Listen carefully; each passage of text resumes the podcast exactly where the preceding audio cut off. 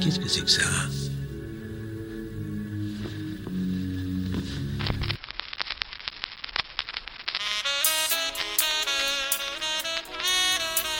Non, non, non, non, non, non, non.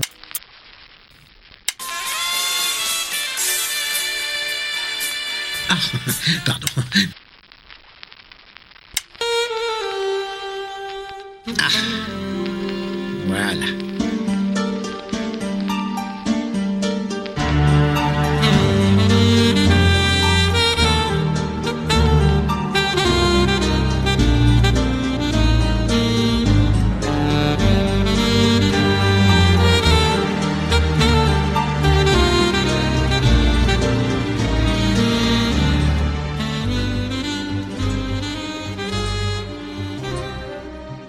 Bonjour et bienvenue pour ce quatrième épisode d'Agatha Christie. Si vous nous rejoignez pour la première fois, quelques mots de présentation. Une fois par mois, nous nous réunissons Greg Et Delphine avec un ou deux invités pour parler de l'œuvre de la reine du crime, Agatha Christie. Nous parlerons bien sûr des livres, mais également des adaptations que vous pourriez avoir vues ou vouloir voir et de la place de l'œuvre dans la vie de l'auteur. Pour cet épisode, nous avons invité un ami qui n'a rien à voir avec le monde du podcast.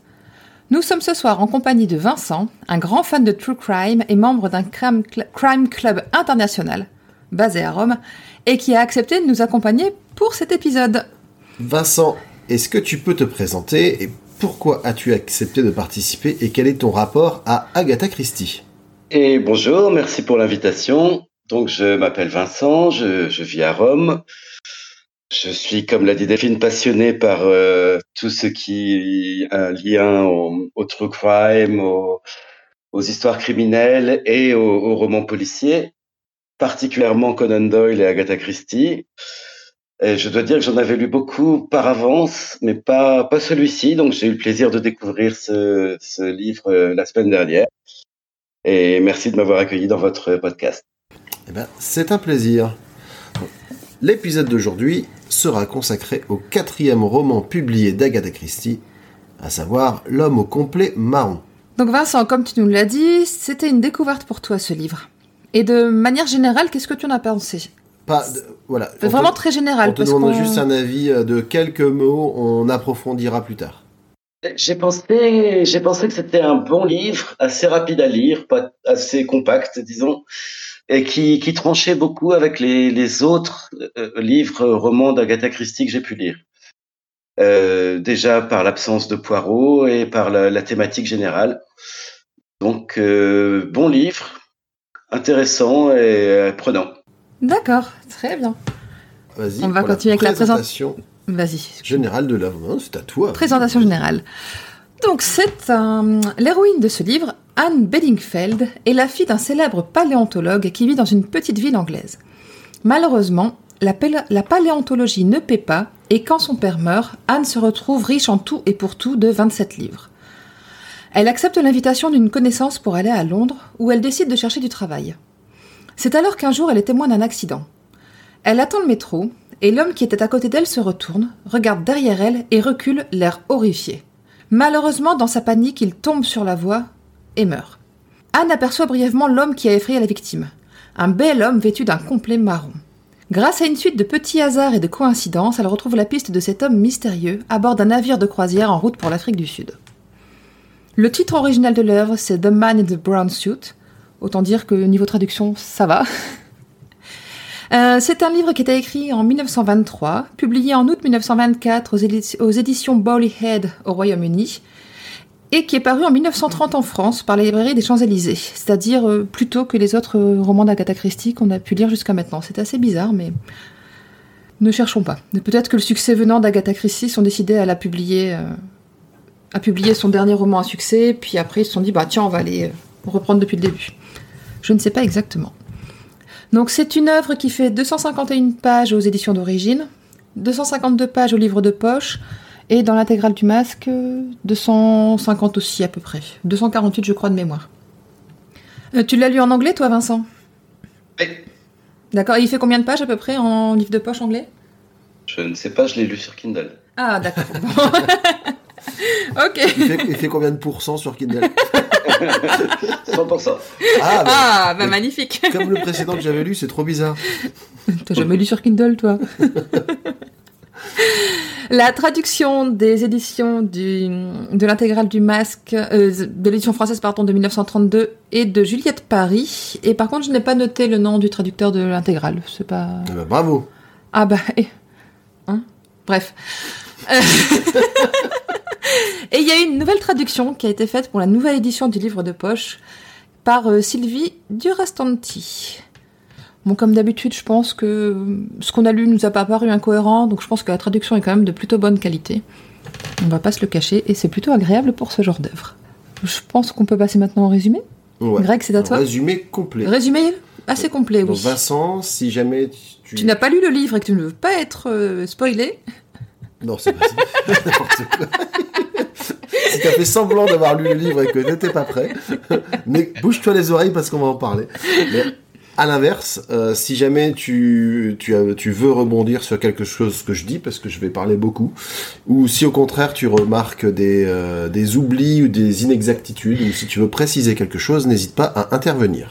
voilà. Fais, Et fais- fais comme Delphine, elle me coupe tout le temps. c'est vrai. D'accord.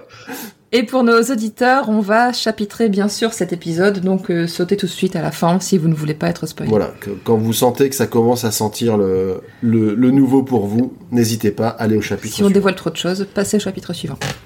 Vas-y Greg, on t'écoute. L'histoire commence après une triomphale représentation de danse. Dans sa loge, la danseuse vedette, une russe du nom de Nadine, reçoit l'un de ses vieux amis en présence du comte Sergei Pavlovitch. Une fois seuls, les masques tombent rapidement. S'ils se connaissent, c'est pour avoir œuvré sous les ordres d'un certain colonel, génie du crime qui a la particularité de mener ses affaires en incriminant d'autres personnes et pouvant ainsi perpétrer ses forfaits en toute impunité. Nadine s'enhardit et raconte à son compère d'a- d'antan qu'elle a doublé le colonel sur une vieille affaire de diamants et qu'elle compte bien monnayer auprès de ce dernier l'intégralité de sa vie de façade. Son interlocuteur la met en garde toutefois, mais rien n'y fait. Ça, c'était vraiment pour le prologue, donc euh, c'est un petit peu séparé de la suite de l'histoire et C'est une mise en bouche. Voilà, on va rattacher que au fil du roman les wagons avec euh, l'histoire, l'histoire courante. L'histoire, l'histoire principale, son narrateur, c'est Anne Bedingfield. Elle vit auprès de son père, éminent anthropologue dont elle s'occupe pour qu'il puisse poursuivre ses œuvres. En fait, lui, euh, il, il vit à 100% de, de- de sa passion, et elle, euh, en gros, bah, elle fait sa boniche. Quoi. Ouais, en très gros. Hein, ça... Voilà. Et notamment, ils vivent, ils vivent non loin de la, de la gro- grotte de Hamsley.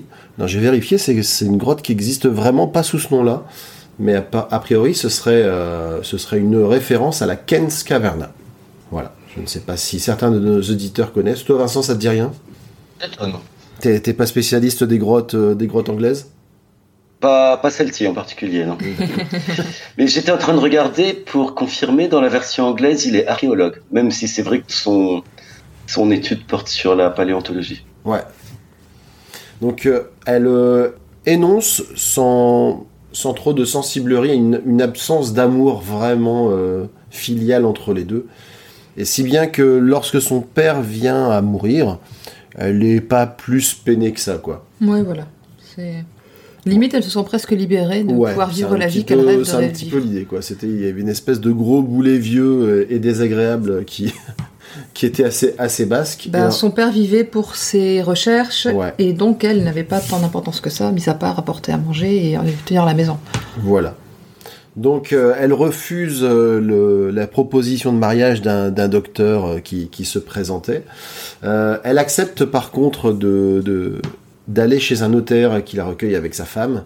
J'ai bien aimé d'ailleurs, il y a un petit moment où il parle de, de la naïveté du notaire qui, qui se dit Bah oui, je peux inviter une jolie jeune fille chez moi sans que ma femme en porte ombrage. Oui, ça, ça m'avait fait plutôt, plutôt rigoler parce qu'ils ils avaient un peu présenté euh, les, euh, les opinions du, du gars et de la femme qui sont rapi- radicalement euh, Opposées, opposées à ce niveau-là.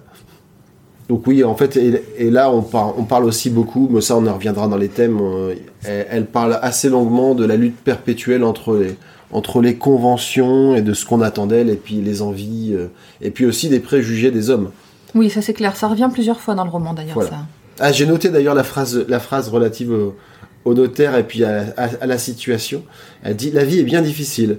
Les hommes ne sont pas gentils avec vous si vous n'êtes pas jolie, et les femmes ne sont pas gentilles avec vous si vous l'êtes. Effectivement, il y a de ça. Donc, de toute façon, tout le monde en prend dans son grade, hein, pour son grade, hein, quand- lors des analyses d'Anne, y compris les femmes riches. Donc, globalement, comme tu l'avais dit, Delphine, elle s'ennuie ferme jusqu'au jour où elle assiste à un accident, dans- un accident dans une gare. Un homme ayant pris peur de quelque chose est tombé sur la voie et est mort, malgré l'intervention d'un soi-disant médecin qu'elle suit et dont elle ramasse un papier qui était tombé de sa poche. Et j'aime bien, c'est qu'elle le suit grâce à l'odeur de naphtaline dont il est imprégné. Ouais, ça c'est un chien truffier. hein, déjà, c'est, euh, L'enquêtrice de masque, elle, elle a déjà des prédispositions, quoi. Enfin bref. L'affaire lui semble étrange, notamment la peur et l'attitude de, enfin la peur de la victime et l'attitude du médecin. Et après avoir témoigné, elle lit dans le journal le nom d'une autre victime tuée dans une villa à louer au bord de la Tamise. Seul un homme au complet marron prétendu ami de la victime semblerait mêlé à l'affaire. Donc elle va au commissariat, elle expose sa théorie comme quoi les deux meurtres se sont liés auprès d'un inspecteur qui la prend un petit peu de haut, comme la plupart des hommes dans le roman d'ailleurs. hein. Tous Ouais. les hommes d'un certain âge, euh, Ouais, ouais. voilà, ils disent qu'est-ce que c'est que cette jeune péronnelle Une jolie jeune fille, elle peut pas utiliser son cerveau, c'est pas possible. Ouais. Donc elle parvient à s'introduire dans le bureau de Lord Nasby, imposant propriétaire du Daily Budget qu'elle convient de la laisser, qu'elle convainc, pardon, décidément, de la laisser enquêter pour le compte du journal en lui faisant miroiter des révélations. Avec toujours cette petite remarque sur les femmes. hein. Ouais, je vous avais donné deux minutes, vous, vous m'en avez pris trois. Ouais. Un truc euh, très très très sympa. Enfin, on sent que le, le féminisme, mais euh, enfin, comme d'habitude hein, chez Christie, le féminisme mais façon 1920 euh, qui, qui s'invite dans les euh, dans les euh, dans les pages. Bah là, c'est un peu en mode dénonciation quand même. c'est- Oui, mais enfin moi je trouve que des fois elle fait aussi des, des constatations qui Oui. sont qui en 2022 la ferait passer pour une féministe d'arrière-garde quoi. Ah bah complètement. Et toi Vincent le féminisme c'est- Oui, c'est c'est vraiment clairement un livre qui est, qui est intéressant là-dessus, même si un des thèmes principaux, c'est l'émancipation, puisque Anne, euh, Anne a pour rêve de vivre comme les héroïnes de cinéma qu'elle suit tous les, tous les vendredis. Ouais. Oui. Donc, quelque part, elle recherche, elle, euh, euh, la, la liberté, sa propre liberté, et, et profite un peu de la mort de son père pour, euh, pour pouvoir prendre son départ dans la vie. Donc, c'est intéressant. Après, après, on, enfin, elle, elle fera elle-même la constatation un peu plus tard dans le roman que la vie d'aventurière qu'elle fantasmait est pas toujours aussi euh, sympathique que les films qu'elle voyait, quoi. Mais c'est bien. Parce que forcément, il y a des moments, où elle se met un petit peu dans des situations euh, compliquées. Oh, à peine. Donc, comme elle aime bien se faire passer pour des gens, etc. Donc, elle se fait passer pour une visiteuse de la maison où a eu le second meurtre. Elle fait un peu copine avec, euh, avec la gardienne qui lui révèle tout ce qu'elle sait.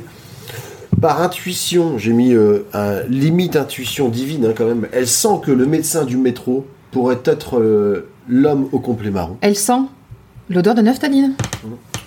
Et elle trouve aussi par chance, avec le stylo qui roule, une pellicule qu'avec ses talents dignes des experts, elle estime dater du jour du meurtre, par rapport à l'épaisseur de la couche de poussière qu'il y a dessus. Donc déjà, franchement, c'était pas son taf, mais elle avait quand même des prédispositions assez extraordinaires, quoi. Mais c'est parce qu'elle a vu plein de, de films d'aventure. Et elle a vu toutes les saisons des experts à Ah Miami ouais, aussi. bah évidemment. Horatio Kane, tout ça, enfin bref. Donc le film se révèle inutile, mais elle, elle trouve la référence correspondant à Kilmorden Castle. C'est en Afrique du Sud. Les chiffres sont quant à eux une date. En tout cas, c'est ce comme ça qu'elle l'interprète, parce que tout au long du roman, il va y avoir pas mal de. Mhm. Donc c'est le 17-1-1922, soit dans trois jours. Mais le Kilmorden Castle, là, c'est le nom du bateau, c'est pas en Afrique du Sud? C'est un Oui. bateau qui part pour l'Afrique du Sud? Je crois, oui. Le bateau, oui. Oui, tout à C'est fait. Le bateau qui part le samedi. C'est ça, exactement. de ma part. Anne investit tout son héritage, exactement tout son héritage, pour se payer le voyage. Elle embarque à bord et a tôt fait de faire connaissance avec les membres de, de l'équipage. Il y a tout d'abord Sir Eustache, propriétaire de la maison du meurtre, coïncidence, Ah, accompagné de son, de son secrétaire numéro 1, Paget, ainsi que son second secrétaire, euh, qui s'appelle... Putain, je l'avais noté, alors... j'ai pas le nom sous la main, moi. Si, si, moi je l'ai. C'est Kilburn, je crois. Rayburn, pardon. Rayburn. Rayburn, autant pour moi.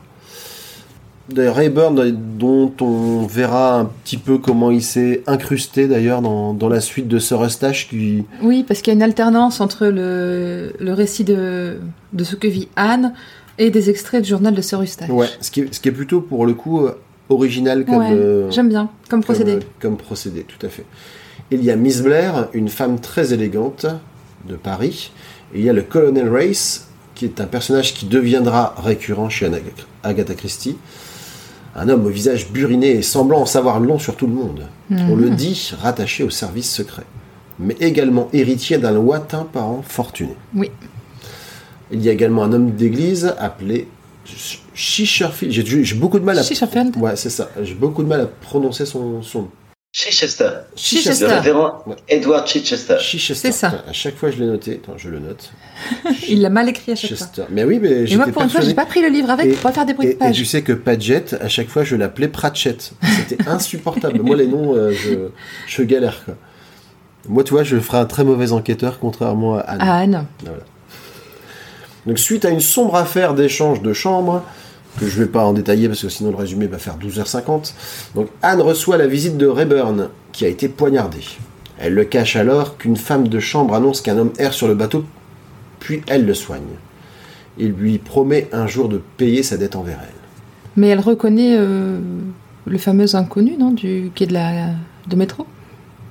Je sais plus si à ce, À ce moment-là, on sait qu'elle l'a reconnu ou pas le- elle le reconnaît. Vincent, est-ce que ça te dit quelque chose? Elle déduit après qui c'était, mais elle ne le connaît pas. Par contre, pendant sa visite à la maison euh, où il y a eu la première victime, elle se rend compte que l'inconnu du métro était déguisé, qui portait une fausse barbe. Ah oui, c'est Hmm. ça. C'est ça, mais ça par contre c'est aussi un des points communs de tous les romans d'Agatha Christie. Euh, je veux dire, les, les déguisements c'est vraiment la fête. hein. Je veux dire, si t'as pas Il y a méga fête. trois ou quatre, ouais c'est ça, elle est sponsorisée par Megafête, les magasins de déguisements. Que toi, Vincent, tu dois pas trop connaître à Rome, mais euh, c'est- bon, quoi, mais Méga Fiesta. Méga Fiesta. euh, chez vous, il y a pas des. Détrompe-toi, j'adore me travestir. Et on savait, c'est pour ça qu'on t'a invité. Donc euh, Anne choisit également de raconter tout, mais quand je dis tout, c'est tout, à Miss Blair qui devient son soutien. En fait, Miss Blair, c'est une femme qui est un petit peu blasée de la vie et qui s'ennuie un petit peu auprès de tout et de tout le monde, et du coup, cette histoire un peu euh, exceptionnelle la tire de son, Voilà. de son ennui. Fraîchement divorcée, je crois, et à la recherche d'un nouveau mari. Ouais. Non, non, elle n'est pas divorcée, elle est mariée. Elle est, Elle est alors, mariée à un riche. euh, elle est divorcée plusieurs fois. Oui, et là, elle a un mari très riche en Angleterre qui lui laisse les coups des franches. Actuellement, c'est ça. Elle a un mari, tu comprends que c'est pas le grand amour entre eux, mais qu'ils ont trouvé un arrangement Voilà. euh, qui fait qu'ils arrivent à cohabiter. Euh, et d'ailleurs, peu de temps après cette affaire, euh, Miss Blair reçoit, alors qu'elle est allongée sur, sur son lit, une pellicule. Par le hublot de sa cabine. Voilà, Un- une boîte de pellicule une photo boîte de pellicule, tout à fait. qui est fermée avec un scotch. Et du coup, Anne, beaucoup plus curieuse que, que Miss Blair, quand même, elle dit bah, quand même, on va ouvrir. Et là, c'est là qu'elle s'aperçoit qu'il y a des diamants, Des cailloux. des cailloux. C'est des cailloux. C'est ouais, c'est des cailloux. Enfin, pour Anne, c'est des cailloux. Voilà. Par contre, pour Miss Blair, elle se rend compte Ouais. que ce sont des diamants bruts. Et, et, et ces diamants font bizarrement écho à une histoire que Race leur avait racontée. C'était une, une sombre histoire de, de jeunes gens euh, qui, qui, a- qui avaient essayé de monter une affaire en Amérique du Sud. Bah, C'était un, un riche héritier et, un- son ami d'enfance. et son ami. Et euh, voilà, en gros, c'était une escroquerie. En Ils ont cas, été accusés d'avoir escroqué alors que eux disaient avoir trouvé des diamants en Amérique du Sud. Voilà, Sachant que les deux étaient originaires d'Afrique du Sud. ouais. Et on apprend aussi que c'est euh, le jeune héritier dans cette histoire est en fait le fils du lointain ancêtre dont a hérité le colonel Reis. C'est ça. Du lointain ancêtre, pas ancêtre, mais euh, Oui, le, le Ascendant. père, mais, mais, sauf, mais sauf que les deux, les deux jeunes hommes sont portés disparus et supposés morts. euh, après le, le riche héritier est supposé mort pendant la Guerre. et l'autre est disparu. Voilà. Après, parce que comme c'est quand même pas une croisière de tout repos, euh, il y a Anne qui se fait agresser et quelqu'un qui tente de la, de la passer par-dessus bord. Ouais. Et heureusement, Rayburn intervient. Et euh, il met en déroute la- la- l'agresseur qui s'enfuit. Il commence à courir après et il tombe ensuite sur euh, Padgett, Le secrétaire, oui, Voilà. l'autre secrétaire. effondré par terre. Et ils, en Assommé, ouais. et ils en déduisent de manière assez euh, bizarre que du coup, ça doit être lui qui, qui a essayé de les passer par-dessus bord. Et qui s'est auto-assommé voilà. en passant la porte. Et qui s'est auto-assommé. Alors là, par contre, du coup, euh, le niveau d'enquêteur est, est descendu d'un coup. hein. Mais j'ai eu du mal à, à comprendre la scène quand ils ont raconté ça. En Bah fait. moi aussi c'est pareil, il me dit mais pourquoi tu le mec il est assommé, ce serait plus logique qu'il se soit fait agresser par le Bah mec ouais. que vous poursuivez, non? Qu'est-ce que t'en- as pensé de, de ce passage-là, Vincent, toi? Et trouvé qu'il y avait des moments qui étaient confus et c'en était particulièrement. Ah ouais, c'est- clair- clairement une trame narrative qu'utilise euh, Agatha Christie pour donner l'impression que Padgett est le, est Oui, le voilà. principal suspect. En fait, c'est une façon Voilà. de détourner l'attention. Et s'en ressort avec une pirouette après pour, euh, Pour changer ça, encore ouais. le. oui, voilà. ouais, mais du coup c'est vrai que l'histoire, l'histoire tournant autour de Padgett, je trouve que c'est relativement maladroit en fait, parce que oui, et on- te fait comprendre qu'il y a des secrets et puis mais il se retrouve à cet endroit-là, mais Oui, parce que Padgett était censé être parti en vacances à Florence à un moment, mais Oui. on se doute qu'il n'y est pas allé en voilà, il y a beaucoup d'indices dans son comportement et on l'interroge sur l'Italie, tout ça, et puis euh, et puis il connaît pas trop. D'ailleurs, on, on verra dans la- dans l'adaptation. euh, Que c'est autre, une autre histoire. L'adaptation, il parle, je crois, plutôt de New De York Washington. ou, de Washington, je sais plus. ouais.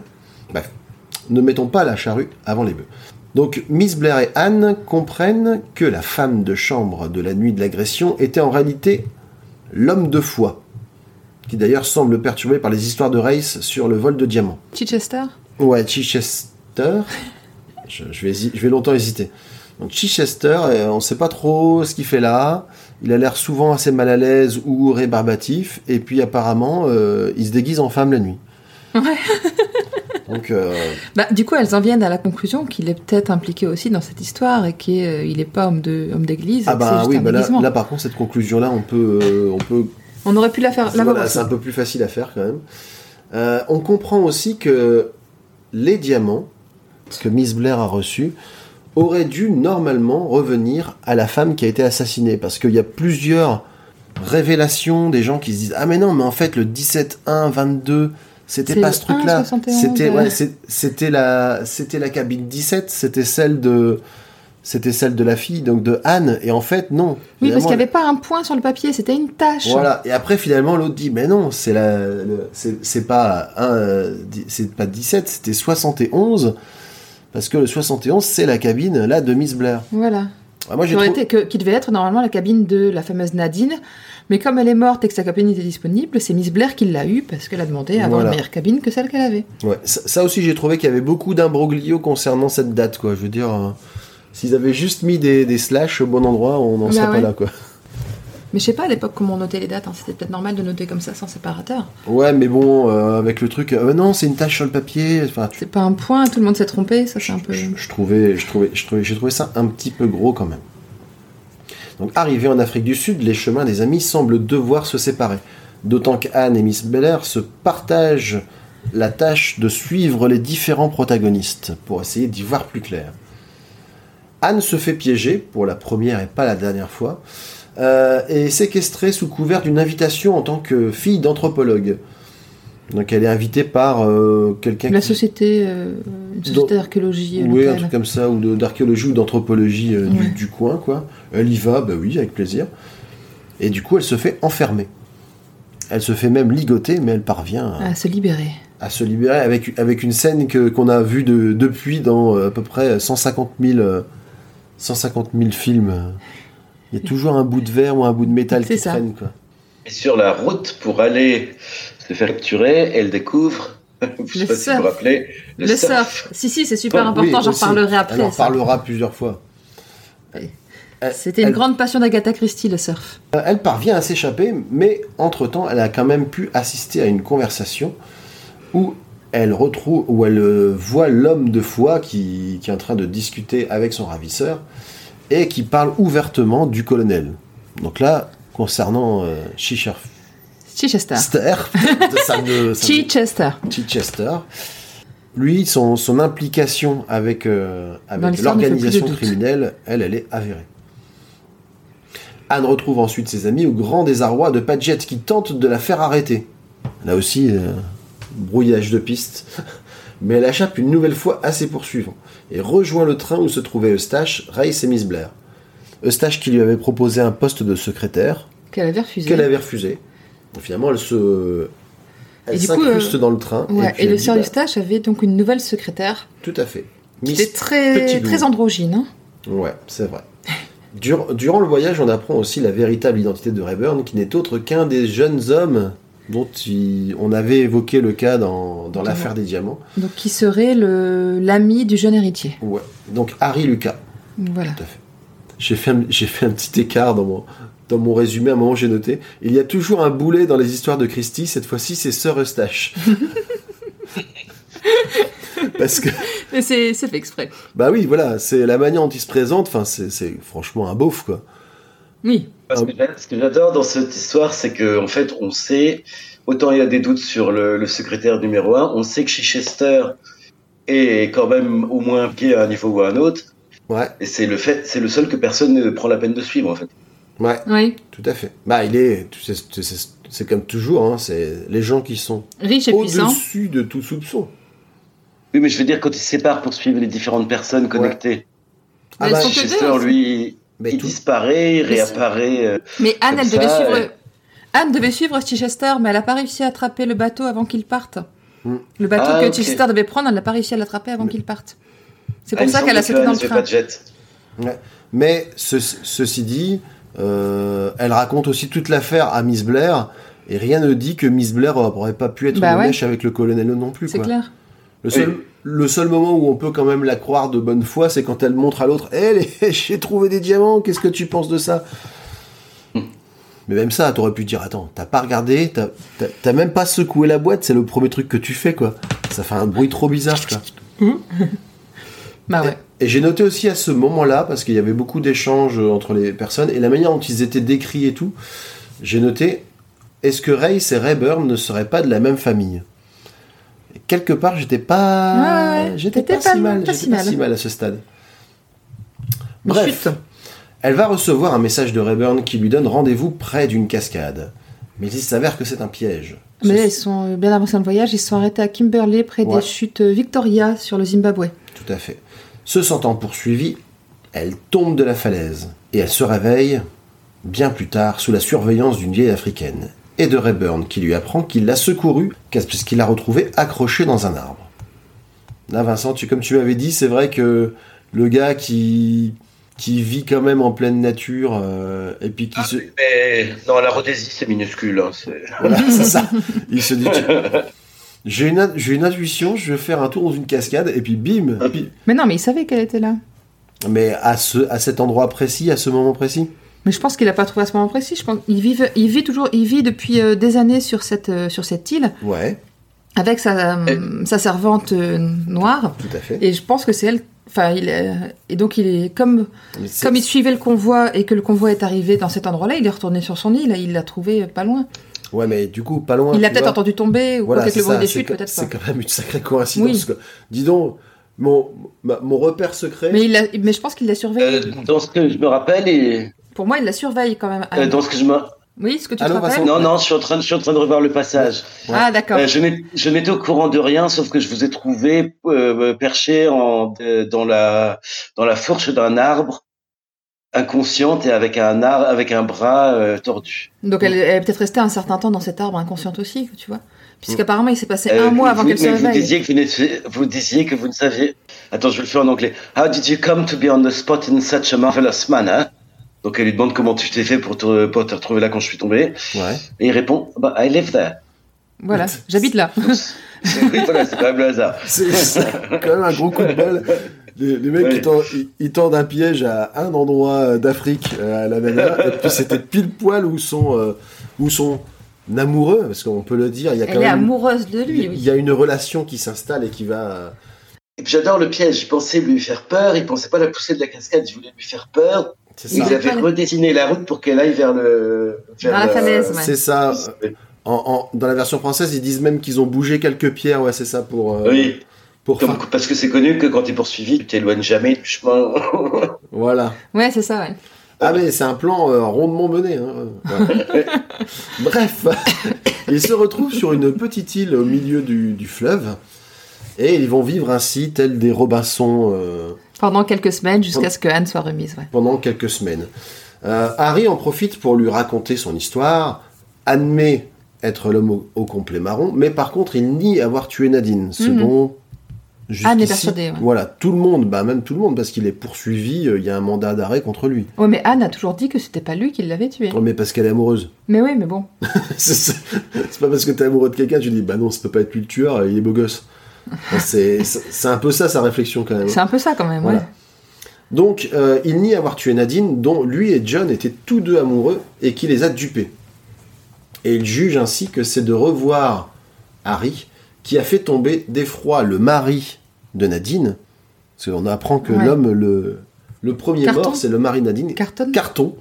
Carton. Ca- carton. Non, carton en français, c'est carton, je suis désolé. Ouais, C-A-R-T-O-N, oui, Voilà. carton. Et puis il est tombé sur les voies, c'est ce qui est quand même une des morts les plus connes du monde. Je veux dire, au Darwin Awards, euh, il aurait quand même des points. Donc ils vivent ainsi quelque temps, mais l'île est bientôt la cible d'un assaut qu'ils parviennent à repousser. Donc ils comprennent alors que, Ils ont été découverts. voilà, ceux qui sont après eux euh, ont réussi à, à les retrouver. Anne et Harry mettent au point un code qui leur permettra de s'identifier en cas de, de message, pour être sûr. Parce qu'ils vont être séparés. ouais. Voilà, elle sait, elle s'est déjà fait avoir une fois à se faire attirer dans un piège. Ce qui est déjà la deuxième fois en fait, parce qu'il y avait, il y avait déjà eu l'invitation avec ouais. euh, Enfin, la compagnie mais- d'an- d'anthropologie. D'anthropo-archéologie. Ouais, l'anthropomorphologie. Ouais, c'est vrai qu'il y a beaucoup d'allusions au- aussi à la taille des crânes, euh, les, les Ouais. brachycéphales, les trucs comme ça. euh. Bref. Donc Anne rejoint finalement ses amis. On apprend assez tard dans le roman que Padgett, la raison pour laquelle euh, il était absent, euh, c'était pas du tout pour des manigances, euh, c'était juste qu'il avait une famille et qu'il voulait la voir, un truc de ouf quoi. Ouais, voilà. Et il voulait pas le dire à Sir Eustache parce que Sir Eustache voulait un secrétaire qui soit euh, indépendant et corvéable. Donc en fait, l'ami, donc l'ami Padgett, il voulait juste une vie normale. Voilà. Le gars qu'on a essayé de nous faire soupçonner pendant la moitié du bouquin. C'est ça. Là, c'est vrai que ça a fait un peu, un peu souffler qui retombe, quoi. Tu dis, ah bon, tout ça pour ça. Anne reçoit ensuite une nouvelle fausse invitation, mais cette fois-ci, vu que. Il sait que c'est un piège. Voilà, vu qu'elle a mis en place un code. Mais le, le méchant, il aime bien à chaque fois, il invite, il se dit, bon, elle, elle a, elle a accepté deux fois. La troisième, ça peut que marcher, quoi. C'était une troisième fois. D'ailleurs, à ce moment-là, ils sont à Johannesburg où il y a des conflits sociaux assez importants qui Ouais. se passent avec des manifestations, des barricades, etc. Tout à fait. Et euh, donc elle se jette volontairement dans la gueule du loup, non sans s'être arrangée notamment avec, euh, avec Race, ce qu'on découvrira plus tard. Et cette fois-ci, ils sont, ils sont mis face à face avec leur véritable adversaire, le colonel en personne, à savoir, comme tu le disais Vincent, Sir Eustache, que personne n'a suspecté jusque-là. Et c'est vrai que là où c'est bien fait dans le roman, c'est que il est tellement décrit comme un beauf, un petit peu indolent, tout ça, qui se laisse euh, euh, plutôt mener par le bout du nez. que... Euh, qui, qui est bien capricieux. et, Oui, mais euh, quand même, il est capricieux, mais il engage quand même un mec qu'il connaît pas. L'autre, il, il suffit qu'il lui dise trois fois. bon, ok, euh, je t'engage. À, chaque, à chaque fois que t'insistes un petit peu, le mec, il te, Ouais, c'est vrai. il te, il te laisse le champ libre, quoi. Ouais. Et puis, il y a un procédé narratif quand même. C'est que, en le lisant, moi, je me demandais si ce Eustache pouvait avoir quelque chose à voir avec le, le, les, les- disons, les, les crimes. Enfin, pas les crimes, mais oui, enfin, si, les crimes. Si, si, quand même. Ouais. Et, et le fait qu'une partie de la narration soit faite à travers son journal intime laisse à penser qu'il peut être que innocent, Oui, c'est clair. Bah, puisqu'il est, il est quelque part narrateur à, à temps partiel. C'est un procédé qu'il réutilisera après avec le meurtre de Roger Ackroyd. Ouais. Mais, mais ce qui est rigolo aussi, euh, c'est que déjà, elle nous avait fait un petit peu euh, lire le, le journal d'un méchant, entre guillemets, euh, dans le précédent. euh, donc c'était Mr. Brown, parce qu'à la fin du roman, on voit des passages de son journal intime où il dit en gros, haha, je suis le grand méchant, mais personne ne le saura jamais. Et là, de la même manière, à un moment, euh, Sir Eustache dit à sa secrétaire, oui, euh, elle me dit, elle me dit que mon journal en révèle beaucoup sur moi-même, mais euh, en gros, il je sais plus comment il tourne ça, mais il dit, euh, je peux vous assurer qu'il n'en est rien et Ouais. qu'on ne sait pas qui je suis. Et c'est vrai que moi, à ce moment-là, j'avais trouvé ça la phrase un peu bizarre, d'ailleurs, de dire, euh, tu veux dire que tu caches des trucs euh? C'est clair. Et pourtant, moi, j'avoue qu'une une bonne partie du bouquin, c'est le colonel Reis que j'ai soupçonné. C'est pas Aussi. parce qu'on l'appelle le colonel, c'est parce Ouais. que qu'est-ce qu'il fait là? Ouais. Mais comme il est des services secrets, en fait, il a raison d'être là. Qu'est-ce que tu allais dire, Vincent? J'allais dire que euh, moi, c'était une autre phrase qui m'avait euh, qui m'avait marqué. C'est au tout début du chapitre 1. Anne explique euh, comment elle va faire la narration, donc à, à partir de son propre, sa propre histoire. Et euh, toutes les parties où elle n'était pas là sont apportées par le journal intime de Sir Eustache Pedler, qu'il a eu la gentillesse de me, de me proposer de publier. Donc à Oui. partir de cette phrase, je me la suis remémorée plusieurs fois pendant la lecture en me disant ça peut pas être lui, puisque clairement, au moment où elle écrit, elle est en, con- en contact avec lui et clairement en contact cordial. Alors, Mais elle le dit à la fin qu'elle a quand même de l'affection pour lui. justement, Oui. on va. Mais on donc il y, a- y eu ce retournement d'histoire, Alors. parce que sinon ça, ça donnait la... Ouais. Bah oui, ça donnait, c'était trop facile. Donc effectivement, euh, donc le colonel exulte parce qu'il a du coup, euh, il a Anne à sa merci, il, il a, il a force à faire venir aussi Harry. Ouais. On retrouve également euh, Chichester, je crois que Oui, j'ai réussi à le ça. dire du premier coup. Chichester. Mais en fait, son vrai nom c'est Minx. Hein. Oui. Donc c'est euh, Minx qui est un roi du déguisement parce que c'était non seulement la femme de chambre, mais également l'homme de foi. Mais c'était aussi euh, Miss Pettigrew, c'est-à-dire la nouvelle secrétaire de Sir Eustache. Ça, je m'en doutais un peu. hein. Quand ils l'ont décrite. euh, Bah, dès le début, elle dit qu'elle a l'impression de le connaître, de, connaître la et- connaître, mais elle sait pas d'où. Ouais. Tu te dis, Attends, Hmm. Anne, t'es pas un peu physionomiste voilà, il y a, il y a Anguille roche. Surtout que ils ont bien réfléchi en disant, mais dis donc. euh, Elle le- est un peu masculine quand même, non? Ouais, ouais, l'homme de foi, là, euh, déguisé, tu penses pas qu'il pourrait pas se faire passer pour quelqu'un d'autre? Oh, si, carrément. Et alors, tu te resservirais pas de cette information plus tard pour. euh, Non? Bon, d'accord. Tant pis. Puis en même temps, tu te dis dans le dans le feu de l'action, c'est le genre de choses que tu vas dire et puis tu vas oublier après. Moi, Ouais, ça me choque pas forcément qu'elle. a-. Alors que le colonel semble sur le point de triompher, donc euh, le colonel Race et compagnie, qui ont été prévenus, interviennent, et ainsi le, le vrai colonel, Sir Eustache Pedler, est arrêté.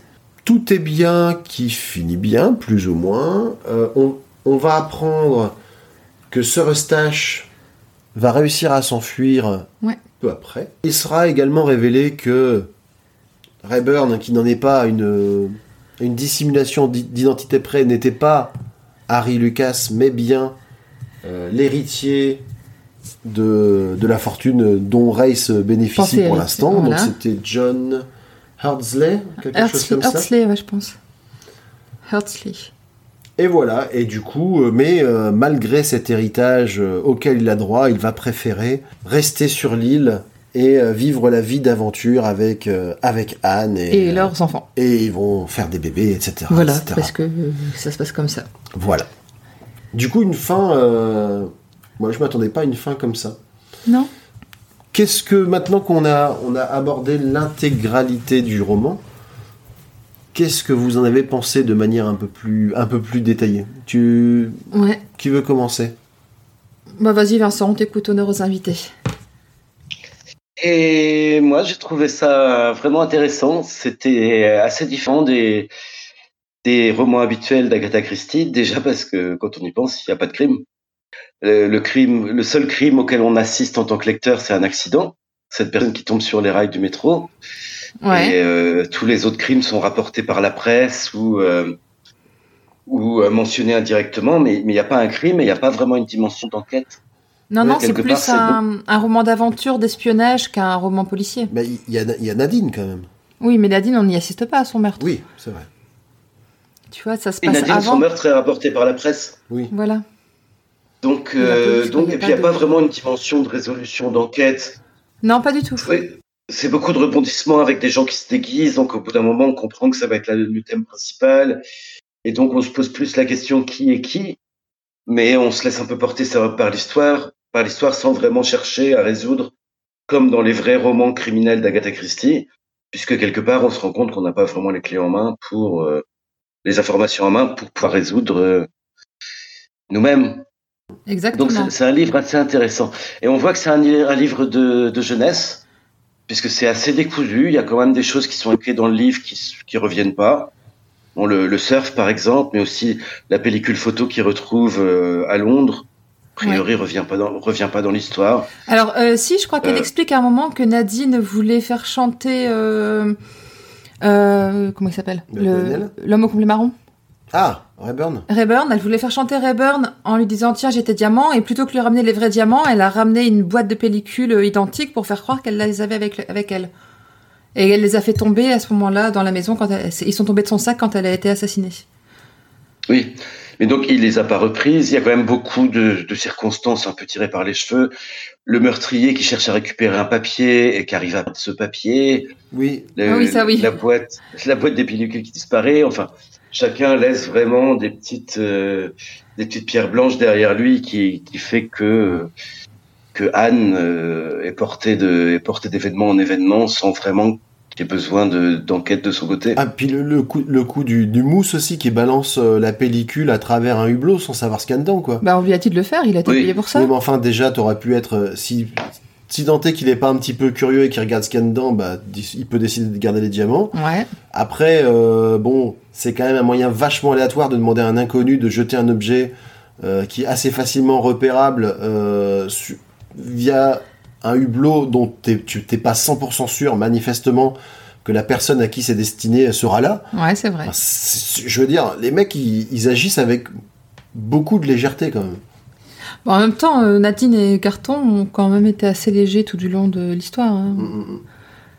Franchement, si la seule information à retenir, c'est euh, cabine, euh, cabine, cabine 71 le 22 à 1h du matin, T'as pas besoin de le marquer sur un papier. besoin de le marquer quelque part. Ouais. C'est ça. Le quoi Donc, il y a- il y a Attends, beaucoup attends, de choses comme ça. Att- attends, c'était le. Mais euh, C'était, c'était, putain, c'était le cabine 17 le 22 ou c'était cabine 22 le 17 Putain, je sais jamais. cabine 71, le... C'est ça. Mais il y a des choses qui étaient intéressantes. Donc on sent quand même le roman de jeunesse, Oui. avec beaucoup de coïncidences, des parties de l'histoire qui semblent pas être vraiment reprises ou qui n'ont pas vraiment d'importance. Par exemple, ce message des services secrets que ce Eustache doit rapporter en, en, en- au Zimbabwe, Mhm. en Afrique du Sud. À un moment, il disparaît du récit parce qu'ils l'ont perdu et, Et c'est tout, quoi. et c'est jamais rementionné. C'est- juste quelque chose qui a été mis dans l'histoire pour justifier qu'il y a un nouveau secrétaire qui aille avec ce Eustache. Oui. Ouais. Ce secrétaire qui a juste entendu la conversation entre deux espions dans la rue, c'est quand même euh, des espions un peu un peu limités. Donc il y a, il y a quand même, c'est quand même assez tiré par les cheveux, assez gros. On voit, on voit que c'est pas la Agatha Christie des des Ah. Nègres ou de Roger Ackroyd. Ouais, c'est ça. C'est c'est son troisième roman, hein. C'est son quatrième roman, donc c'est pas. Ouais. Par contre, ce que je trouve intéressant, c'est qu'on trouve des thématiques qu'il y a dans tous ces livres, par exemple l'archéologie ou paléontologie, Ouais, ouais. alors que euh, dans toutes les toutes les choses que j'ai pu lire sur Agatha Christie avant, tout le monde disait que sa passion pour l'archéologie lui est venue quand elle s'est mariée avec euh, Max Mallowan, son deuxième mari en Ouais. 1930. C'est ça. Mais là, Parce que là, c'est en 1924, donc on voit qu'elle avait déjà un intérêt euh, particulier avant. Là, les, les références archéologiques viennent d'une visite qu'elle a faite du musée de, de paléontologie au, au Cap quand elle était en Afrique du Sud pendant un tour du monde qu'elle a fait à ce moment-là. Elle a visité un musée d'archéologie et elle a pris tous les renseignements qu'elle pouvait parce que ça l'intéressait vachement et elle s'inspirait de ça pour écrire le roman. D'accord, donc on sent qu'elle avait l'intérêt avant son mariage. Ouais. Ah oui, oui, déjà, de toute façon, elle avait un intérêt fort pour les voyages, pour tout ce qui était euh, la recherche, les découvertes, la science, vraiment tout ça l'intéressait beaucoup. Elle a toujours une énorme curiosité pour beaucoup de, de sujets, en fait. Vincent, est-ce que tu avais d'autres points que tu souhaitais aborder par rapport à ce roman? Pas tout de suite, non. Pas spécifiquement. Ok. Ok. Moi, j'ai, bah, je l'ai bien aimé parce que je l'avais lu il y a, longtemps. Je m'en souvenais plus vraiment. Et euh, quand je l'ai relu, c'était avec plaisir. J'ai passé un bon moment. Je l'ai lu beaucoup plus facilement que les précédents, par exemple, alors que j'ai pas forcément beaucoup de mal à lire les autres. Mais celui-là, je l'ai, j'ai, euh, lu des plus grandes parties d'un coup. Et euh, je, me suis encore une fois totalement laissé porter par l'histoire. J'avoue que euh, si, il y a des moments quand même, je me suis bah, qu'est-ce qui se passe? Non, mais ils, ils exagèrent un peu là. C'est un peu abusé. Ils se sont pas rendus compte que c'était lui. euh, mais pourquoi lui s'assomme sur la porte Enfin, c'est n'importe quoi. Et en même temps, j'ai pris beaucoup de plaisir à le lire aussi parce que, euh, comme je lis la biographie d'Agatha Christie en parallèle, j'ai fait les liens entre la vie d'Agatha Christie et ce qu'elle raconte dans le roman. Et c'était assez rigolo. Il y a pas mal de choses comme ça qu'elle reprend, dont j'expliquerai après dans la partie biographie. Et c'est c'est ça aussi qui m'a donné beaucoup de plaisir à lire le bouquin, c'est de, de retrouver des traces de ce qu'elle a vécu dans ce qu'elle a écrit et qu'elle a utilisé pour mettre en œuvre son intrigue. Rien que pour ça, j'ai trouvé que c'était quand même un bon, euh, un bon boulot d'écrivain. Et c'est un roman, franchement, que je vous, je vous recommande de lire parce qu'il est vraiment euh, léger, un bon passe-temps, et agréable et euh, pas si oubliable que ça quand même. On peut s'en- C'est pas un roman qu'on va lire et oublier dans les, dans les 10 minutes, quoi. À moi. Ouais, à toi. Euh, bah, du coup, quatrième roman que je, que je découvre, hein, parce que moi, comme je l'ai déjà précisé à nos auditeurs, j'ai connu principalement les romans les plus connus d'Agatha Christie, donc ceux-là, on va dire les, qui sont, on va dire, sans, sans leur faire injure, les romans un peu plus mineurs, euh, je les découvre euh, un peu en même temps que les auditeurs. Euh, on commence déjà quand même à voir un petit peu les, les tendances d'Agatha Christie, que ce soit les tics d'écriture, les tics de narration, les tics aussi de de- d'intrigue. Ouais. Parce qu'il y, y a des choses que, parce que vous disiez qu'il n'y a pas vraiment de meurtrier, mais quand même, ça fait quatre romans que je lis d'Agatha Christie sur quatre, où on doit quand même identifier une personne secrète et toujours un meurtrier. Donc même quand c'est des romans d'aventure, il y a toujours une personne dont l'identité est masquée. Mhm. Donc ça, c'est le premier point. On remarque aussi que, de manière générale, Agatha Christie, quand elle écrit des romans d'aventure, elle se lâche beaucoup plus sur le ton, Oui. Euh, sur ses analyses qui sont, je pense, un peu plus mordantes que dans les Poirot.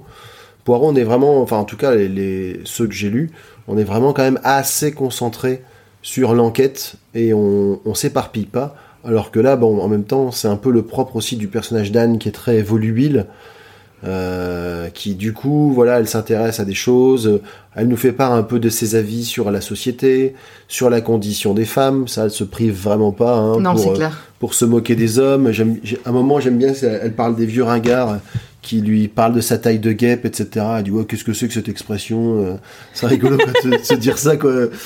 Il y a plein de petites réflexions comme ça, bah, comme le- la, la phrase que j'avais relevée sur la sur Oui, la- c'est- les, les femmes, les hommes, les hommes qui sont toujours un petit peu euh, un, un petit peu naïfs. Euh, Il y a un truc par contre qui m'a qui m'a gêné. Ce qui, ce qui m'a le plus gêné dans le roman, en fait, c'est la fin. Mhm. Euh, la fin où finalement tout le monde euh, vit la situation, le dénouement avec beaucoup beaucoup de légèreté, je trouve. Euh, que ce soit Eustache, en fait, il a face à lui quelqu'un qui se rapproche dangereusement de son secret, mais il la laisse. Et pourquoi il la laisse euh, vivre? Bah parce qu'elle a de jolies jambes. Ouais. Et il l'a dit, elle a de Mais jolies jambes elle- et elle a des yeux humides. J'aime bien cette expression, elle a des yeux humides. Moi, je n'ai jamais dit ça à personne. hein. Mais voilà, et c'est ça qui me gêne parce que quand même Anne, c'est une femme qui a quand même plein de qualités, mais si elle survit, c'est quand même elle est un petit peu bonasse, quoi. Mais oui. Donc, C'est aussi euh, un point de vue sur comment les hommes percevaient, d'après Christie, les femmes à cette époque-là. Ouais, mais alors, et par contre, le deuxième point, c'est que moi, ce qui m'a aussi un petit peu euh, surpris, c'est euh, que finalement, qu- quand même, le mec Eustache qui s'échappe, et puis elle, bah finalement, elle est plus contente, plutôt contente, parce qu'elle s'était attachée à lui, alors que globalement, il a rien fait pour être attachant. hein. Je veux dire, c'est un, il- c'est un relou du début à la fin. On va pas, on va pas se le cacher. Et finalement, elle le trouve attachant. Sachant que quand même, elle le trouve attachant, mais Il a essayé de la tuer. il a essayé de la tuer, il est indirectement responsable de la mort de son beau-père. hein. Parce que je veux dire, le, le père de John Rayburn, enfin appelez comme vous voulez, s'est suicidé à cause de la disgrâce de son fils, la disgrâce qui a été euh, organisée en partie par le colonel. Euh, mais c'est pas grave, euh, il avait l'air sympa, donc euh, je suis content qu'il soit dans la nature, quoi. Et puis limite après, il s'envoie des petites lettres, des petites cartes postales, wesh la famille, que ça va, quoi. Donc j'- ça, ça m'a un petit peu chagriné, parce que du coup, je trouve que hum, ça rend le ton un peu trop léger. C'est vraiment un roman divertissement, Ouais. et c'est pas un vrai thriller, en fait. Et d'ailleurs, j'ai lu, moi aussi, j'ai un peu fait mes devoirs, pas autant que toi, mais euh, j'ai lu quand même des, certaines, certaines choses sur la, la page euh, Wikipédia anglaise de ce roman, qui disait que toute sa vie, en fait, Agatha Christie, c'était euh, avait a- avoué sans aucun problème avoir beaucoup d'affection pour euh, le personnage de Sir Eustache. Mais il y avait une raison, parce qu'il est voilà. inspiré d'un personnage euh, Également, voilà, c'est ce que j'allais dire. à Je- qui elle doit notamment ce- cette possibilité d'avoir fait ce merveilleux voyage. quoi. Je te laisserai, en- je vais te laisser développer cette partie. Oui. Mais voilà, globalement, c'est un, ça, ça reste un bon roman, c'est bien écrit, c'est facile à lire. Euh, simplement, des fois, j'aimerais que ce soit un peu plus, euh, Punchy un peu plus sérieux, un peu plus trépidant. Que, Ça va on- venir dans les, la on, suite. on est un peu, on est vraiment un peu peur pour euh, pour les pour les héros quoi. Mais je, Parce je que pense que. Là, en fait, c'est des gens qui sont tellement pleins de ressources et puis ils prennent tout un petit peu par-dessus la jambe qu'à un moment, elle est dans la merde jusqu'au cou, elle dit Oui, finalement, la vie d'aventurier, c'est pas tout à fait. euh, c'est pas aussi folichon que ce que j'aurais cru. Bip ou bip. Et puis après, elle se libère, elle se barre, quoi. À aucun moment, tu sens, tu sens vraiment un danger sur elle, quoi. Oui, bah oui, mais bon. Après, pour, euh, pour Agatha Christie, l'écriture de ce genre de roman d'aventure, c'était vraiment une respiration par rapport au. Elle l'a écrit dans une période où elle a écrit plusieurs nouvelles de Poirot, qu'on va lire euh, pour le prochain épisode. Elle a plusieurs romans en cours, elle a plusieurs histoires en cours, et euh, ça, c'est vraiment le, le roman qu'elle a mis en œuvre au cours de son voyage, qu'elle a imaginé. Et c'est vraiment une distraction pour elle, cette écriture-là. Et, et c'est un moment où elle l'a écrit, elle ne pensait pas encore en faire son métier. Pour ça aussi, je pense qu'elle est restée, qu'il est peut-être un peu moins abouti que certains autres de ses, de ses livres, et qu'il peut y avoir des choses comme ça qui sont un peu. qui paraissent un peu en décalage ou pas forcément euh, justifiées. Question rapide. Du coup, on a, on a- on a déjà abordé, mais pour, euh, pour bien faire le point, est-ce que l'un d'entre vous, ou l'un d'entre nous, avait trouvé le coupable à l'avance? Et quand je dis trouver, c'est pas euh, j'y ai pensé pendant 30 secondes, euh, voilà. C'est, Non. Est-ce que l'un d'entre vous s'était forgé une conviction sur c'est lui? Non. Vincent? Non, moi non plus. J'ai, à un moment, je me suis demandé, mais comme, comme euh, à cause du fait que c'était une, que, que le que l'histoire est racontée en partie par le, le journal de Sir Eustache, je me suis dit que c'était possible. Je voyais pas comment elle allait s'en sortir, donc je non. Ouais, bah moi, moi pareil, j'ai soupçonné euh, beaucoup de monde, euh, comme toi, je crois que c'est toi Vincent qui en, a- qui en- qui en avait parlé. Euh, j'ai beaucoup soupçonné Raïs parce sa- c'était moi. c'était toi Ouais. Parce qu'il semblait vraiment trop en savoir sur tout le monde, et puis bon, bah, l'espion qui est en fait un. Ça me paraissait un peu gros, l'espion grand- qui est là comme ça, comme Voilà, par hasard, un- un au bon endroit, méchant, au bon c'était quand moment. même assez, assez bizarre. Surtout qu'il fait du, du gringane, qui essaye de la séduire, de les- qui veut de l'épouser et tout. Ah, mais d'ailleurs, oui, si, je- Encore une fois, une demande en mariage euh, re- refusée tout à fait. dans un roman d'Agatha Christie. Et puis, et puis ce Eustache qui était un petit peu vexé aussi, qui disait Ouais, mais dis donc, quand lui il est là, euh, les femmes se détournent de moi, euh, c'est pas Euh, C'est cool. pas juste, oh Bref. On va maintenant aborder la place de l'œuvre dans la vie d'Agatha Christie. Et ça, c'est ta section. Oui. Donc pour, euh, pour situer ce roman dans la vie d'Agatha Christie, nous allons devoir retourner un peu en arrière et reprendre le cours du voyage dans les dominions britanniques qu'elle a effectué en 1922. Pour mémoire, Archie, le mari d'Agatha, s'est vu proposer par le major Belcher un poste d'assistant lors d'un périple de plusieurs mois dans les possessions britanniques afin de préparer une exposition prévue en 1924 avec pour thème les produits de l'Empire britannique. Et Agatha accompagne son mari. Elle laisse son enfant à la garde de sa sœur et de sa mère. C'est pendant ce voyage qu'elle aura l'idée du roman, même si elle attendra leur retour pour se mettre réellement à l'écriture. Le major Belcher la taquine beaucoup sur son métier d'écrivaine et lui demande, avec assez d'insistance, de faire de lui le héros d'un de ses romans. Lors d'un dîner préparatoire au voyage dans sa demeure de Dorney, qui s'appelle Le Moulin, il lui, suggère, même un titre, Le mystère du moulin. Agatha s'inspirera grandement du Major pour créer le personnage de Sir Eustache Pedler. On le reconnaît à son humeur instable, son souci de son confort et ses caprices. Agatha en dira dans son autobiographie Ce n'était pas Belcher, naturellement, mais il employait certaines de ses expressions et racontait certaines de ses histoires. Le secrétaire particulier du Major a également influencé celui du secrétaire de Sir Eustache. Elle décrit Mr. Bates, donc le secrétaire du Major Belcher, comme ayant le physique d'un traître dans un mélodrame, avec ses cheveux noirs, ses yeux vifs et son aspect sinistre. Ce qui est pas sans rappeler justement le secrétaire Paget, le secrétaire de Sir Eustache. On retrouve dans l'héroïne du roman le goût de la romancière pour les personnages féminins forts et indépendants, mais aussi son attrait pour la romance via celle qui va se lier entre Anna l'aventurière, comme Christie la surnomme, et le fameux homme au complet marron. On retrouve tout au long du roman l'inspiration qu'a été pour Agatha Christie ce si long voyage. Le paquebot sur lequel Anne se, se s'embarque se nomme le Kilmorden Castle, et les Christie ont voyagé sur le Kildonan Castle. Anne souffre du même horrible mal de mer que sa créatrice, qui lui fera par ailleurs dire Ce n'est pas très romanesque pour une héroïne d'avoir le mal de mer. Une manière aussi un peu, je pense, de se moquer d'elle-même. La description de l'Afrique du Sud, l'émerveillement face aux chutes Victoria, une de ces sept merveilles du monde, donc une des merveilles pour Christie, le périple en train, la découverte de la Rhodésie, qui correspond au Zimbabwe actuel, les animaux de bois achetés trois fois rien si compliqués à transporter, les mines de diamants, l'agitation sociale à Johannesburg, sont quelques exemples de l'influence immense qu'a eu ce voyage sur l'auteur. À noter bien évidemment la scène où Anne découvre le surf et qui fait bien entendu penser à la même découverte qu'Agatha a faite en Afrique du Sud. En lisant cette scène, je n'ai pas pu m'empêcher de penser qu'elle prêtait très certainement à son héroïne le plaisir qu'elle-même a ressenti dans les mêmes circonstances. Oui, c'est assez clair. Ah mais complètement. J'ai j'ai vraiment eu l'impression qu'elle faisait le récit de sa première expérience du surf. Mais elle parle aussi, elle parle aussi de, de, de la passion d'Anne pour le, le café glacé. Oui. Et je me suis demandé si c'était pas aussi un truc. Je pense aussi que c'est un truc qu'elle avait. Euh, lors du voyage, Agatha Christie a eu la chance de visiter les mines de diamants de Kimberley. Elle raconte cette visite dans une lettre à sa mère. Elle y décrit les pierres brutes, les différentes couleurs qu'elles peuvent avoir, leurs valeurs. Mais euh, je suis pas sûre qu'elle avait déjà conscience à l'époque de l'importance qu'auraient eu les pierres brutes dans son futur roman. Ça a été vraiment une inspiration pour moi qui est venue un peu plus tard avec la construction de l'histoire. Lors de sa visite du Cap, elle a pris le temps de se familiariser avec les documents du musée sur l'histoire et la préhistoire. Peut-être qu'on peut y voir aussi les prémices de l'homme au complet marron. Elle a peut-être peut-être l'idée de ce- cette fille de, scientifique et ça a pu lui donner une idée pour euh, construire son histoire. Mais enfin, seulement Agatha pourrait nous le dire. Elle commence donc la rédaction du roman en 1923 et le propose en 1924 à John Lane, l'un des associés de la maison d'édition The Bowley Head. Celui-ci pourrait refuser le roman, en regrettant qu'Agatha Christie ne continue pas sur sa lancée de roman policier. Il est persuadé que le public n'appréciera pas ce roman à mi-chemin entre aventure et espionnage. Mais il constate de réels progrès dans l'écriture, notamment sur les dialogues, et accepte de le publier.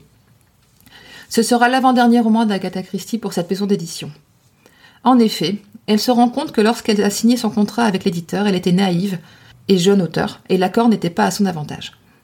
Elle a donc décidé de prendre un agent littéraire qui lui trouve un meilleur contrat chez William Collins Sons Co., une maison d'édition dynamique et présente dans le monde entier.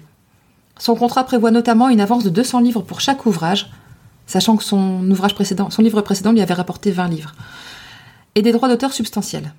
En attendant d'être libérée de ses obligations envers The Bullyhead, Agatha discute fermement les conditions de ses publications, notamment encore une fois dans le choix de la couverture du roman qui nous intéresse aujourd'hui. Le projet de couverture qu'on lui soumet ne lui plaît absolument pas. On dirait que la scène se passe sur un chemin de fer infesté de brigands à l'époque médiévale, plutôt que dans une station de métro. Cela ne lui convient pas, et elle exige quelque chose de plus moderne. L'Evening News propose de publier L'homme au complet marron en feuilleton et offre 500 livres pour cela, 20 fois plus que ce qu'avait rapporté la mystérieuse affaire de Styles. C'est donc décidé, Agatha sera écrivaine. Quelques petits trucs en plus. On retrouvera les colonels Race dans d'autres romans. Carte sur table en 1936, Mort sur le Nil, un de mes préférés, en 1937, et Meurtre au Champagne en 1944. Euh, donc, euh, L'homme au complet marron sera publié sous forme de feuilleton dans les Evening News sous le titre Anna l'aventurière, Titre qu'elle détestera d'ailleurs. qu'elle va détester alors qu'elle appelle elle-même son, son héroïne Anna l'aventurière. Mais je pense que c'est plus un, c'est un, petit, un petit côté affectueux et elle trouve que ça ne convient pas du tout pour en faire le titre. Euh, le roman a été adapté en bande dessinée en France et la bande dessinée a été traduite en anglais et publiée au Royaume-Uni et au Canada. Euh, les 500 livres qu'Agatha Christie a reçus pour la première publication ont payé sa première voiture, une Maurice Colley grise, euh, grise, Grease grise, I got cheese donc une Maurice Colley gr- grise, je savais pas, au nez tout rond. Elle raconte que recevoir cette voiture et dîner avec la reine à Buckingham Palace, 40 ans plus tard, ont été les deux moments forts les plus marquants de sa vie. Et j'ai également lu que la Maurice Collet euh, jouait un rôle euh, lors de sa disparition. Oui, complètement. On en reparlera euh, dans deux ans. Enfin, dans deux ans d'Agatha Christie, pas dans deux ans de podcast. Ouais. Toi, Vincent, est-ce que tu, tu as, l'air de, connaître aussi- de, de connaître un petit peu aussi euh, l'histoire d'Agatha Christie? Oui, dans les grandes lignes. Hein. Je n'étais pas au courant pour la voiture grise. Grise. Mince, ce sera pas coupé. Ah non, ce sera sûrement pas. Mais ça n'aurait évidemment pas été coupé. Euh, Je sais bien. Voilà. Ça, c'est sûr et certain. Vas-y, dis-le maintenant correctement. Maurice Colley Grise. Vas-y. Maurice Collet Grease. Ah, tu vois Je l'ai fait exprès. Mais bien sûr. Donc, euh, bref, tu, tu voulais demander quoi, Vincent? Non, bah, je, je, en fait, je, je posais la question déjà, donc euh, c'est tout. D'accord. Ok. Donc, on était arrivé aux Les adaptations. les adaptations. Bah, il y a peu d'adaptations de l'homme au complet marron. La principale est un téléfilm américain de 1989. On y retrouve Stephanie Zimbalist dans le rôle de Anne Bedingfeld. C'était elle qui jouait Laura Holt dans les enquêtes de Remington Steele. On trouve aussi Ken Howard dans Colonel Rice et Edward Woodward qui joue sur Sir Eustache. Il existe également une version en bande dessinée parue en 2005 avec Hugo au scénario et Mohamed El Baïri au dessin. Et après quelques recherches, j'ai pas trouvé d'autres œuvres de ces deux euh, auteurs. À part les adaptations d'Agatha Christie, en fait. Et c'est également le 17e épisode de la saison 2 des petits meurtres d'Agatha Christie. Hmm, Greg et moi avons regardé le, le téléfilm de 1989, Ouais. qui est une, encore une fois une adaptation euh, fidèlement libre. Ouais, alors bah déjà le, le la principale modification, c'est qu'il y a une transposition et euh, de lieu et d'espace parce qu'on se retrouve dans les années 70, je crois, 70-80, je pense. hein, Ouais. euh, et que et que là l'intrigue est vraiment tournée euh, autour de, de plutôt des États-Unis plutôt que les États-Unis et l'Égypte. Ouais, et l'Égypte. Voilà, ça se passe entre les États-Unis et l'Égypte plutôt qu'en Europe. L'Europe est évacuée. Par contre, il y a une partie en, en Égypte ou en Afrique du Sud quand Non, même c'est l'Égypte. L'Égypte, hein. À chaque fois, il parle d'Égypte. Euh, comme tu le disais, on retrouve euh, Stéphanie Zimbalist. euh, bah voilà, Remington Steele. je pense que selon l'âge de nos auditeurs, hein, ça, Ça, ça parlera parlera ou non. oui. plus ou moins. Mais, Bref, la série qui a lancé mais, Pierce mais pour- mais- mais je pense que Vincent pourra nous en parler parce que qui, qui y avait dans Remington Steele, Vincent? Et Pierce. Pierce Brosnan, c'est même la série qui l'a empêché d'avoir le rôle euh, au début des années 80. puisqu'il rôle était de sous James contrat. Bond Le rôle de James Bond, Ah. pardon, oui. C'est- C'est-à-dire qu'il aurait dû prendre la place de qui euh, Timothy Dalton. D'accord. Mais il était sous contrat et il n'a pas pu. D'accord. Bah, fi- finalement, ça n'a été que reculer pour mieux sauter parce qu'il a, il a fini par être euh, l'homme, euh, la- l'agent 007. Par contre, c'est vrai qu'entre, euh, bah, je suis pas spécialiste de sa carrière, mais j'ai l'impression qu'il y a eu quand même une petite traversée du désert, quoi. Et il a fait un très bon film avec Michael Caine qui s'appelle euh, Le quatrième protocole, un Ouais. film d'espionnage que je vous Ouais. conseille. Mais c'est vrai que oui, il- il crevait pas l'écran. Enfin bref, on va revenir à Agatha Christie. Ah mais. oui. Donc euh, la l'adaptation, euh, bah globalement comme d'habi- comme d'habitude, ça évacue, euh, ça évacue quand même certains détails. Euh, Il y a des histoires qui sont pas résolues. Par exemple, euh, l'histoire de Padgett. euh, on dit juste qu'il a l'air louche, mais après, ouais, c'est ça. finalement, il fait Plus partie des suspects. On, on sait pas trop pourquoi. Ça reste plaisant à suivre, mais là, par contre, là où je trouve que c'est très fidèle quelque part, c'est dans le côté très léger De Anne. de voilà de Anne Ouais, qui, est vraiment une aventurière hyper dynamique. Là pour le coup, je trouve qu'ils ont vraiment bien choisi euh, l'interprète principal parce que sans sans fait vraiment une idée de à quoi elle pouvait ressembler dans l'interprétation et dans le côté euh, un peu euh, exubérante, etc. On retrouve un petit peu, même parfois un peu trop, parce que même dans les manières de générales de jouer des gens, il y avait parfois de grands, de grands gestes, etc. Ouais. Notamment elle, quand elle court après le train, qu'elle essaie de s'attraper, elle court en agitant, en, en faisant des grands mouvements avec les bras, que personne ne- comme ça, je pense, euh, personne au monde. Pas, ouais. Et puis, et puis pareil euh, que dans le roman, la fin qui, qui, qui survient et on a l'impression que oui, le criminel est arrêté, mais que c'était pas, c'est pas là l'essentiel. Ben, moi, je m'attendais presque à ce qu'à la fin, ils prennent ça un peu en façon comédie musicale. euh, voilà. Et le crime, c'est pas gentil. C'était, c'était très bizarre, quoi, mais, euh, mais ça, ça reste. ça. Désolé. Bon. Bref, ça reste une adaptation très correcte. Ça reste une adaptation assez correcte, euh, dont la mise en scène a quand même un petit peu vieilli, Bah, hein, comme, comme années souvent 80, dans quoi, les c'est- adaptations. Mais globalement plaisant à suivre. Exactement. Ça reste euh, assez plaisant à suivre et euh, je voulais dire un truc mais je sais plus quoi. Et ça reste assez plaisant à suivre. Complètement, ça, assez plaisant. ça, c'est ouais. très Ouais. important. C'est très important. J'espère que nos auditeurs comprendront le message. Euh, Vincent, est-ce que pour toi c'était intéressant à suivre? Euh, L'adaptation, je l'ai pas vue. Ah ben voilà, donc Ben c'était voilà. intéressant. C'était Non, mais il y avait passionnant. pas- Voilà, à suivre. Voilà. Il n'y a jamais aucune obligation pour nos invités Non. de voir les adaptations. Je savais qu'il avait pas regardé en plus. Ah, Mais ah, je dois dire, je suis toujours un peu hérissé par les, les adaptations d'Agatha Christie euh, qui se passent à l'époque contemporaine à l'adaptation. ouais. je suis d'accord aussi. Ça fait que j'ai beaucoup de mal à regarder les Ustinov, alors que j'aime beaucoup les David Suchet ouais. pour Poirot. Mhm.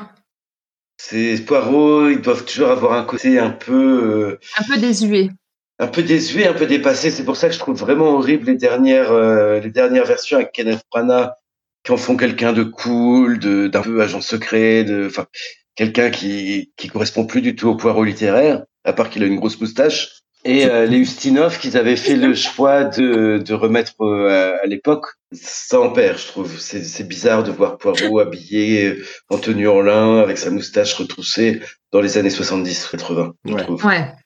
Et pourtant, le mort sur le Nil avec, euh, avec Peter Ustinov est vraiment excellent. Oui, mais ça, c'est un de ceux qu'ils ont fait le, le choix de faire à l'époque où il est censé se passer. Ouais, c'est peut-être pour ça. Parce qu'en fait, avec Ustinov, ce que, ce que tu as, sauf erreur, c'est cinq films cinéma qui se passent à l'époque euh, de, de l'écriture des romans, Ouais. et après une série télévisée qui, Ah oui, non, la série, elle est pourrie. Oui. Enfin, j'ai pas aimé en tout cas. La série, j'ai pas aimé. Non, non, c'est Mm. clair que la série est beaucoup moins bonne que les films. Je suis en train de voir que dans la version adaptée, il se fait renverser par un taxi, plutôt que de tomber sur le métro. Oui, c'est ça. Il se fait renverser par un taxi. C'est vrai. Euh, Anne est photographe.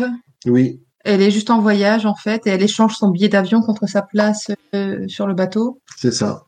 Oui, ça, Ouais, il y a quelques trucs comme ça. quand même, euh, voilà, C'est quand même relativement ça, fier, c'est, hein. ça, c'est pas choquant, ils sont pas obligés de rester. euh, Oh.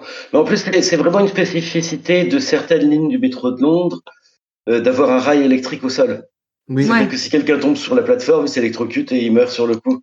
Donc, euh, enfin enfin, oui, c'est c'est de ça qu'il meurt en fait. Il meurt pas de sa chute sur la plateforme, il est pas. Ah non, non. tout à fait. Non, non, Et- c'est vraiment- et, et pour te dire, je l'avais noté et je, je me suis dit, ben non, j'ai peut-être mal compris et du coup, je l'ai pas repris dans mon résumé.